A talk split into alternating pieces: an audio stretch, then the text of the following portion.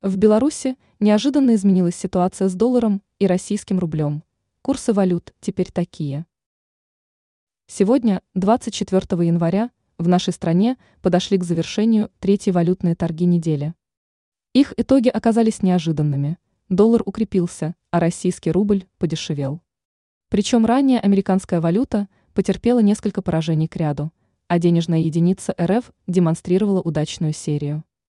Что касается юаня, то ему удалось закрепить вчерашний успех. Актуальные курсы валют. Теперь, как отмечается на сайте БВБ, американская, европейская, российская и китайская валюты стоят столько. Доллар – 3,561 десятитысячная рубля. Евро – 3 рубля 43 копейки. 100 российских рублей – 3,5752 десятитысячных рубля. 10 китайских юаней – 4,3883 десятитысячных рубля. Изменение курсов валют.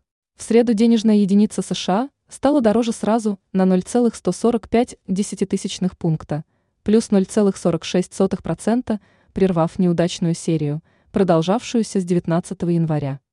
Единая европейская валюта сумела частично отыграть вчерашние потери, прибавив 0,1 95 десятитысячных пункта, плюс 0,28%. Российский рубль, потерявший сегодня 0,4%, потерпел первое с начала недели поражение.